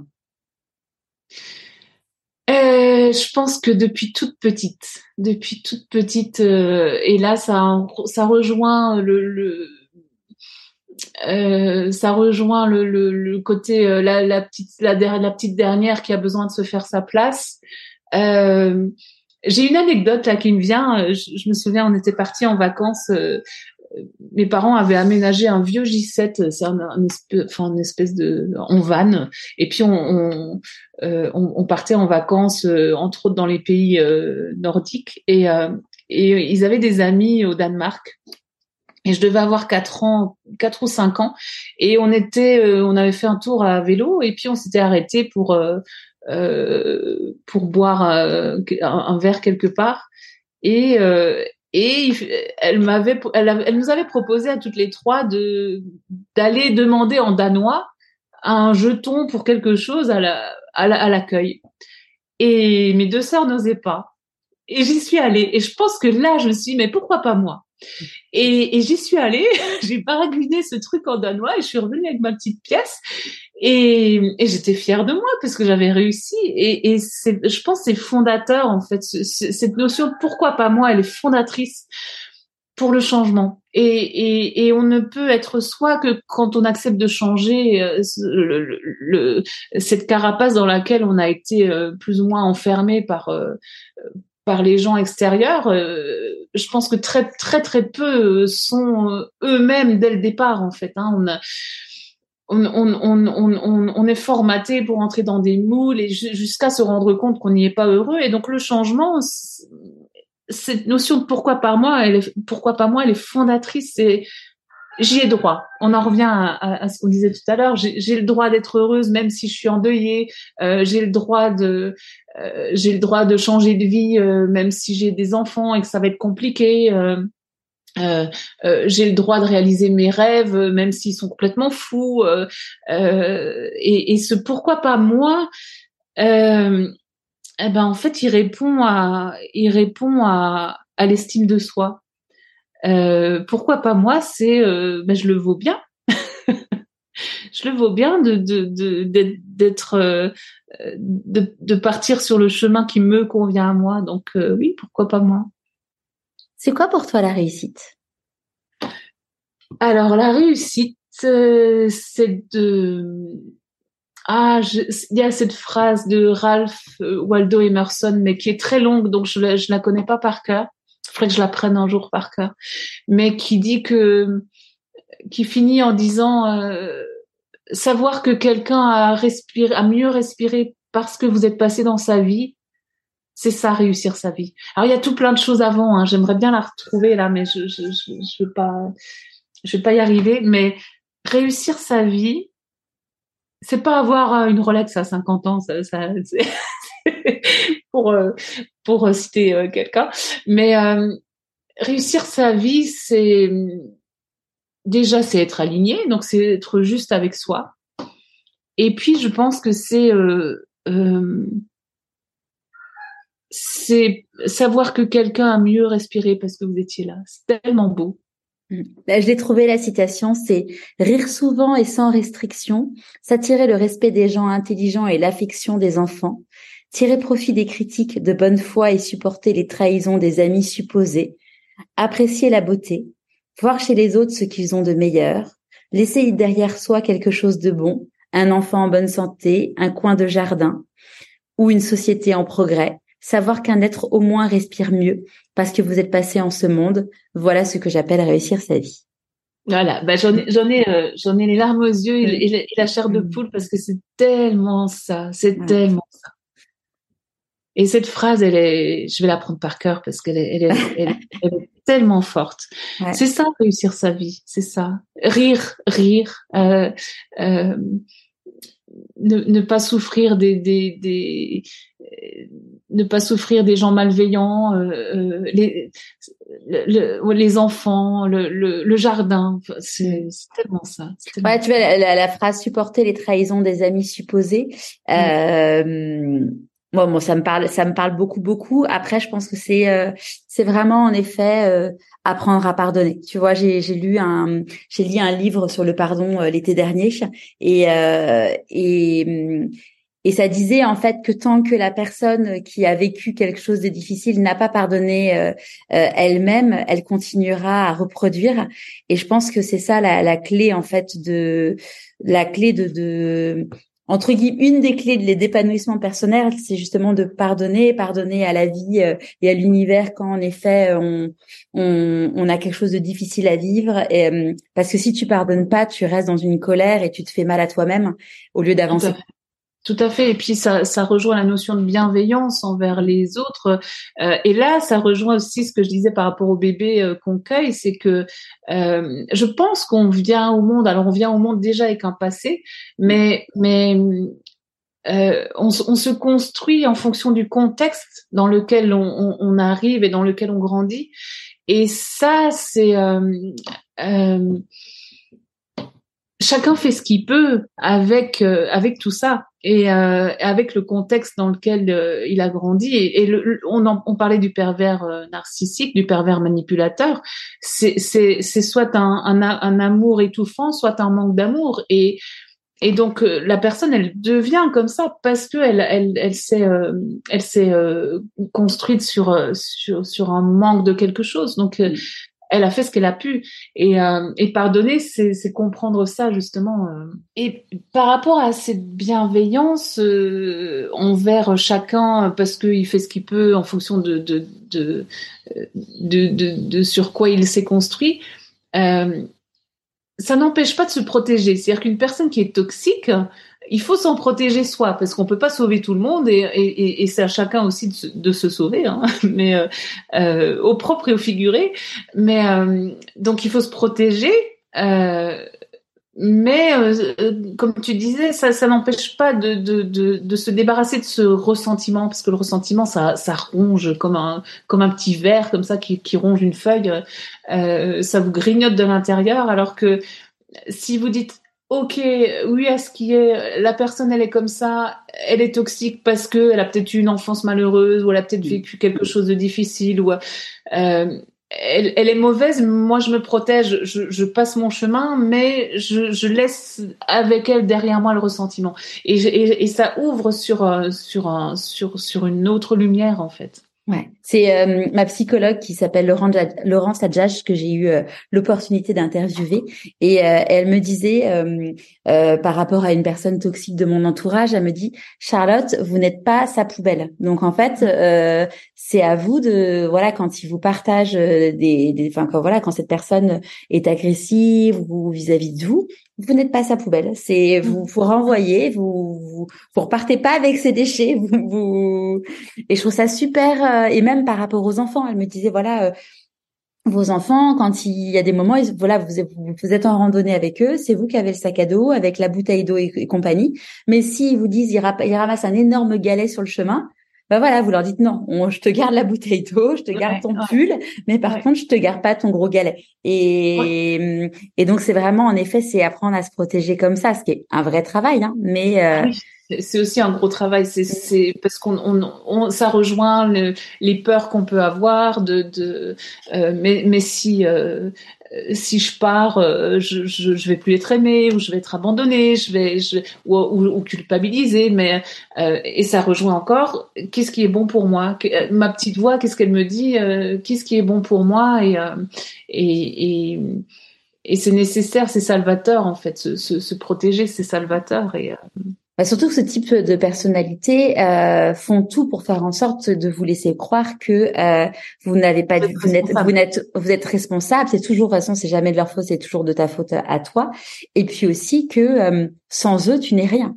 Mmh. Euh, tu as besoin d'eux dans ta vie, tu, tu, ouais, tu as besoin d'eux. Et mmh, ils font Mais ça, ça, ça, ça, a une prise quand on a, quand on n'a pas d'estime de soi et qu'on, exactement, qu'on n'a mmh. pas, qu'on n'a pas cette euh, cette force intérieure et, cette valeur en fait, cette notion de valeur.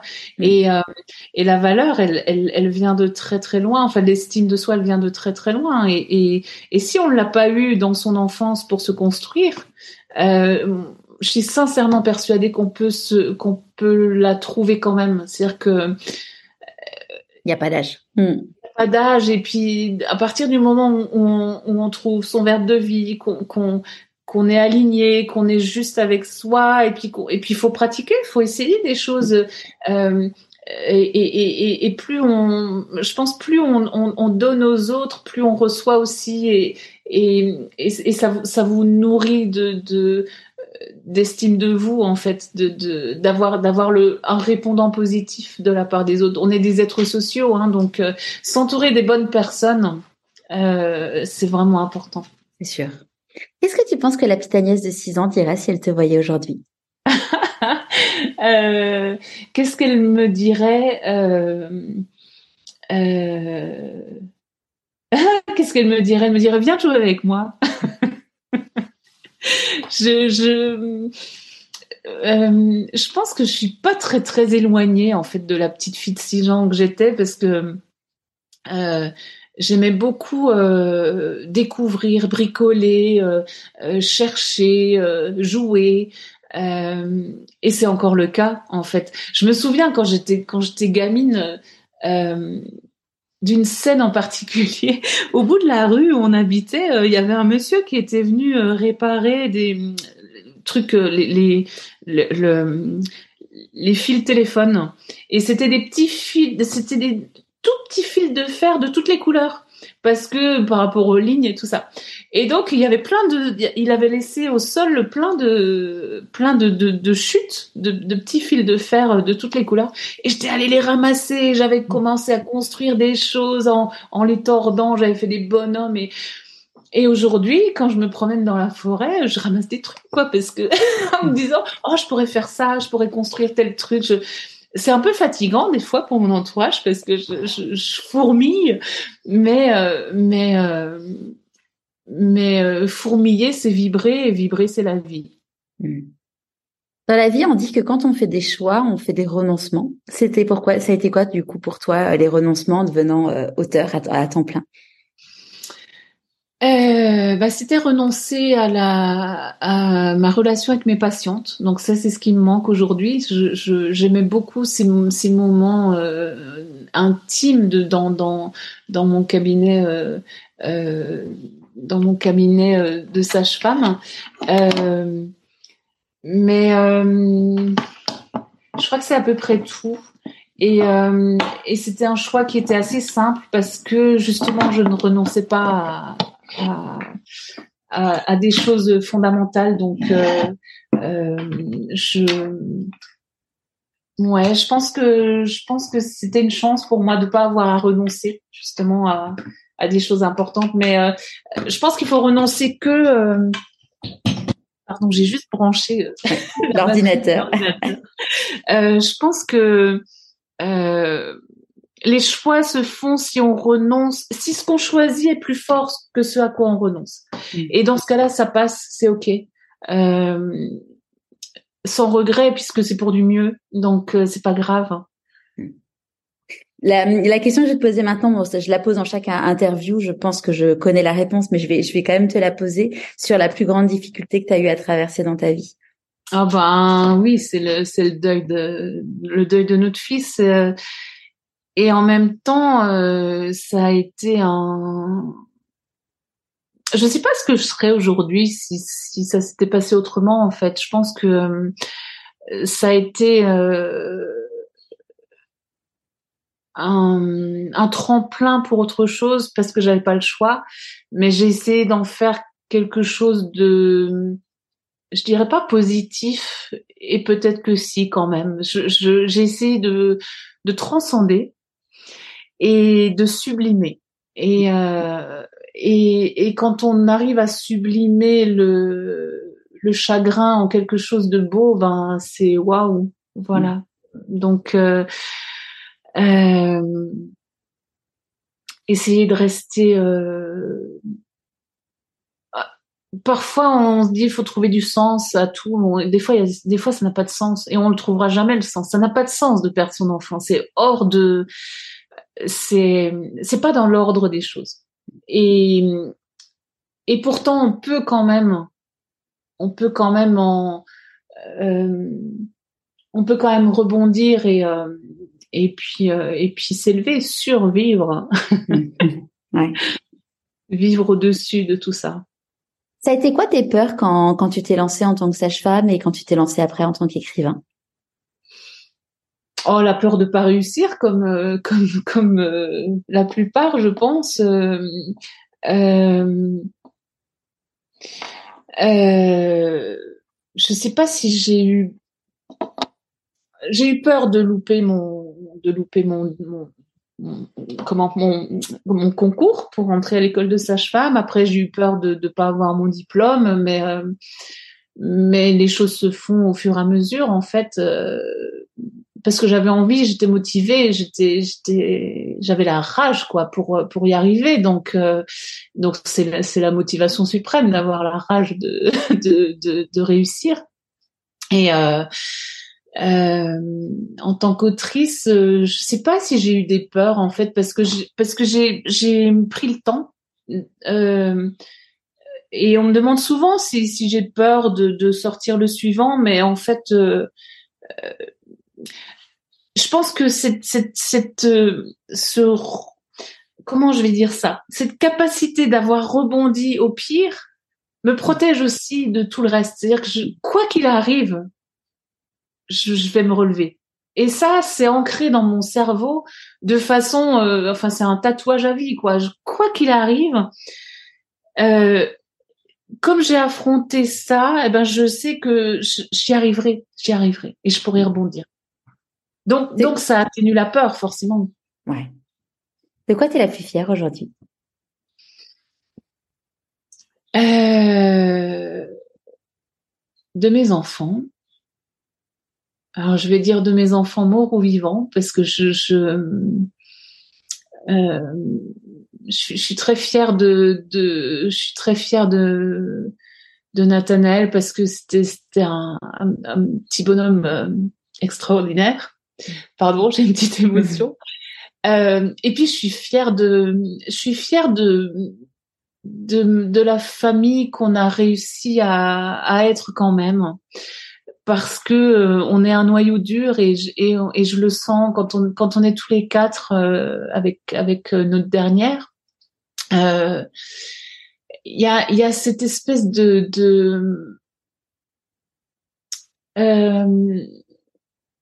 il y a de l'amour malgré tout. C'est-à-dire qu'on sait qu'il y a de l'amour malgré l'épreuve et, et c'est un amour qui est très très fort.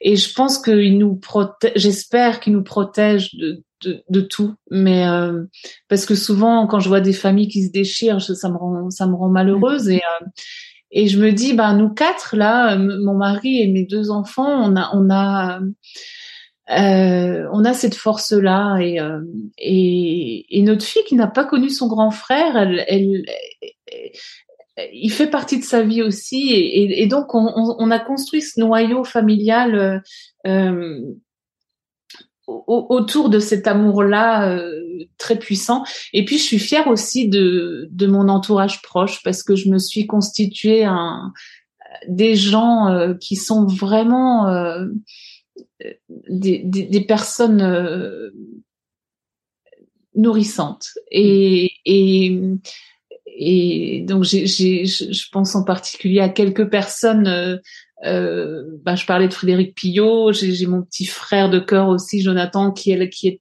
qui est très présent et, et qui est et, et que j'accompagne aussi. Enfin, il y a y a il y a un échange comme ça. Il y a un noyau il y a un noyau solide autour de moi et je suis fière de ça, que ce soit mon mari, mes enfants, mes amis proches et, euh, et ça c'est fort quoi. Hmm.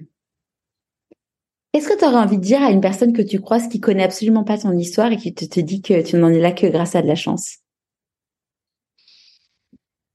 Est-ce que je n'en suis là que grâce à la chance? Hmm. C'est ça la question? Ouais. Euh, je crois pas. Je crois qu'on on, on fabrique notre propre chance.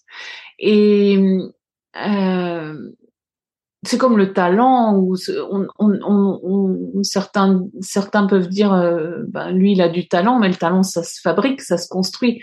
Euh, et la chance c'est pareil. Alors oui il y a, y a, des alignements de planètes qui font que on va croiser euh, euh, telle personne à tel moment mais c'est surtout ce qu'on en fait.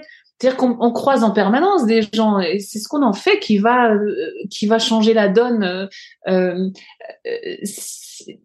par exemple, quand quand euh, quand l'éditeur d'Albin Michel me contacte sur sur un réseau social pour que je le rappelle, j'aurais pu être pétri de peur et ne pas le faire. Mm. Euh, ben non, je l'ai fait. J'étais pétri de peur. Je me disais oh là là, euh, qu'en est-il? Mais je l'ai fait. Et euh, il y a plein de situations comme ça où où en fait on a peut-être la chance de de de de croiser des situations, mais c'est surtout ce qu'on en fait après qui va euh, qui va euh, transformer l'essai comme au rugby en fait. c'est mhm. ça. C'est que c'est que on marque un essai, après faut le transformer. Ouais. Quel est le conseil que tu aurais aimé recevoir et que du coup tu aimerais donner aujourd'hui? Euh, Crois en toi. Euh, je pense que je, je pense que je me le suis fabriqué au fil du temps et avec euh, avec un accompagnement euh, de personnes formées, etc. Mais je l'ai aussi reçu de mes parents, mais je l'entendais pas forcément. crois en toi et, et, et, ne te laisse pas démonter par les mauvaises les mauvaises critiques T'en as eu des mauvaises critiques? Ouais, je pense. Je pense, ouais, des, des oui, des mauvaises critiques euh, dont je tenais compte. Et en fait, c'était idiot d'en tenir compte, mais euh, euh, et je pense que un autre une, un autre conseil serait sois patient parce que j'ai tendance à être très impatiente et je me rends compte maintenant à 50 ans que c'est la patience qui fait que on, arrive à des choses et qu'on comprend des choses et, souvent on est pressé, on est pressé de changer de vie, on est pressé de de euh, de d'arriver à ses fins, on est pressé, pressé, pressé et en fait parfois il faut juste être patient et les et juste avec soi et les choses viennent de surcroît. Mmh. Et c'est quoi le meilleur conseil qu'on t'ait donné? Euh, eh ben, il y, en a deux. Il y a deux phrases vraiment importantes. Là, c'est aussi suite au deuil. C'est un, un c'est un, un, prof, un prof de, de, un prof de statistique de l'école de sage-femme que, avec qui j'avais parlé parce qu'eux avaient perdu un enfant et euh, il m'avait dit, tu t'en sortiras parce que tu n'as pas le choix. Et ça, c'était une phrase très forte qui m'a beaucoup, beaucoup, beaucoup aidée. Et la phrase du, du professeur Lutz qui m'a, en me rendant ces bulletins là, qui m'a dit continuez à écrire, vous allez faire du bien aux gens. Et ces deux phrases qui, je pense, ont été fondatrices pour mon changement de vie et pour euh, pour ce pourquoi pas pourquoi pas moi oui je vais y arriver parce que j'ai pas le choix et, et, et je vais faire du bien aux autres parce que mon verbe de vie c'est prendre soin donc tout tout tout collait en fait tout s'alignait tout se tout s'organisait et, et aujourd'hui je suis vraiment heureuse je suis heureuse et je suis heureuse de dire que je suis heureuse et euh, malgré tout ce qui s'est passé, c'est ça qui est fou. C'est, je, oui, j'ai perdu un enfant, mais oui, aujourd'hui, je peux dire que je suis heureuse. C'est chouette. C'est quoi tes prochains défis? Euh, Alors, mes prochains défis. Euh, euh, bah en fait, j'ai pas des grands défis. Moi, mes prochains défis, c'est, de, c'est de réussir ce que j'entreprends. Mais j'entreprends des choses assez simples. Donc, euh, c'est réussir mon jardin potager, c'est, euh, euh, euh c'est essayer de changer les consciences sur l'écologie. ça, c'est un grand, ouais, c'est un grand défi. C'est vraiment c'est c'est ce qui me c'est ce qui me tient vraiment le plus à cœur parce que je, parce que je je je suis en colère et triste de de l'inaction climatique et donc je veux vraiment je veux vraiment que les choses bougent et j'ai envie de faire ma part pour ça. Donc c'est un de mes prochains défis, ouais. Qu'est-ce que tu aurais envie de dire à quelqu'un qui était, qui vient de nous écouter et qui se dit ah j'hésite à me lancer Qu'est-ce que tu qu'est-ce que tu aurais envie de dire? Ben pourquoi pas toi? pourquoi pas toi, tout simplement et, et, pourquoi les gens ne se l'autoriseraient pas? Écouter son cœur, écouter sa petite voix et, être juste. Tout le reste suit, le reste vient, le reste vient.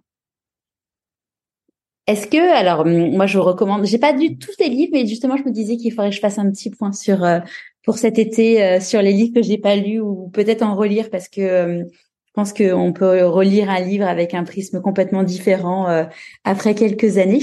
Euh, Qu'est-ce que tu aurais envie de partager avec nous comme conseil de lecture? De mes livres à moi ou d'autres livres? D'autres livres. Alors, euh, il y a un livre que j'ai adoré, qui m'a vraiment fait pleurer de beauté, c'est euh, Des diables et des saints de Jean-Baptiste Andrea. Il a une écriture tellement sensible et tellement belle. C'est voilà, je, je, ces livres. Là, je suis en train de lire euh, celui qui va sortir, le sien qui va sortir au mois d'août, parce que c'est un petit avantage en tant qu'autrice, c'est qu'on reçoit euh, des livres en avant-première. Euh, euh, il y a un livre que j'ai beaucoup aimé aussi, qui n'est pas un roman, qui s'appelle L'équilibre du jardinier et qui euh, de, de je ne sais plus de euh, c'est chez Albin Michel, je me souviens plus du, du nom de l'autrice, pardon, mais euh, l'équilibre du jardinier et qui raconte, qui explique à quel point le jardinage, euh, la nature, le vivant, le contact du vivant euh, fait du bien à, à l'humain.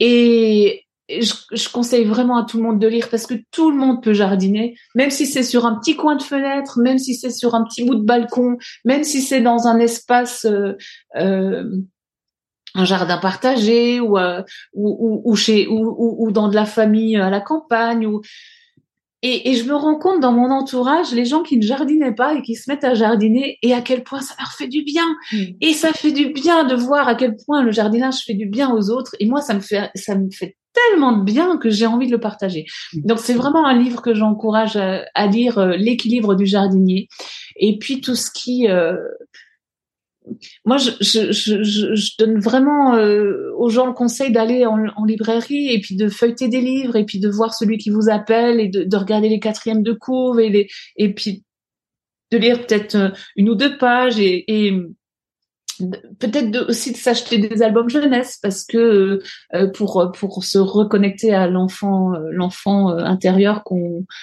qu'on a été et qu'on est toujours et pour pour aussi euh, stimuler sa capacité d'émerveillement. Je trouve que les albums jeunesse sont vraiment intéressants pour ça. Mm. Et mais mais essayez de essayer d'aller écouter les livres dans les librairies puis d'entendre ceux qui vous appellent. Et de, de, de tes livres à toi, lesquels tu spontanément tu nous recommanderais d'écouter? Alors euh, moi j'ai une tendresse particulière pour Marie d'en haut. Je sais pas pourquoi, mais j'ai peut-être juste parce que c'est une très belle histoire d'amour euh, et euh, et puis beaucoup de simplicité. Euh, voilà, ça se passe à la campagne et, euh, et ouais, j'ai une tendresse particulière pour celui-là. Et puis, euh, euh ah, c'est difficile, c'est difficile, juste avant le bonheur évidemment, mais c'est difficile parce que chaque livre, euh, chacun de mes livres va toucher différemment les gens en fonction de ce qu'ils sont, de ce qu'ils ont vécu et, euh, euh, et, et, et, chacun a son livre préféré de moi, donc c'est difficile de donner un conseil, mais peut-être commencer par Marie d'en haut, puis voir si ça donne envie de lire les autres et, et voilà. Super. À qui as-tu envie de dire merci et pourquoi avant qu'on se quitte? Euh... Là, j'ai envie de dire merci à mon fils qui n'est plus là parce que il m'a rendu. Euh... Je pense qu'il m'a rendu plus forte. Et ça, c'est c'est une chance pour moi. Hmm. Un grand, grand merci Agnès. Et merci à toi Charlotte. merci pour ce, ce, ce, ce, partage euh, vraiment très, très touchant. Merci, c'était vraiment, c'était vraiment un bonheur de, de parler avec toi. Et puis ben, je, je, j'encourage vraiment chacun à se dire pourquoi pas moi. Bonheur partagé et tu vois ça bon j'ai j'ai eu des semaines assez difficiles euh, qui qui d'ailleurs on avait dit on a dû décaler l'interview et là euh, tu vois on a ça fait presque deux heures qu'on est ensemble et j'ai des j'ai des crampes zygomatiques d'avoir souri donc donc merci Mais j'en suis ravie. Bah, tu vois, ça rejoint euh, Ralph Waldo Emerson, rire. Exactement. ah bah c'est essentiel. Ouais. Là, je, tu vois, je, me faisais la réflexion, tu vois, j'ai rien trop, je, je sens que je reris là depuis, euh, depuis, euh, depuis, depuis le week-end dernier où je commence à, à rire tous les jours et pour moi c'est juste la base de la vie de rire et euh, et mais, mais, du coup de rire et de sourire pendant deux heures, ça faisait, ça faisait longtemps que ça m'était pas arrivé donc merci, ah, doublement merci. Le cœur a besoin de joie pour battre, hein, je crois. Ouais, c'est sûr. Merci beaucoup. Merci à toi.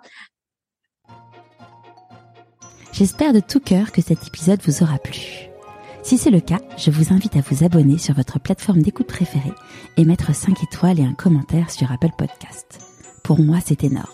Pour continuer à suivre les aventures de mon invité et recevoir des conseils pour écouter votre petite voix, inscrivez-vous à la newsletter et suivez Pourquoi pas moi sur Instagram. Vous avez tous les liens dans les notes de l'épisode. Et évidemment, n'hésitez pas à en parler autour de vous. Je vous dis donc à vendredi pour la newsletter et à dans 15 jours pour le prochain épisode.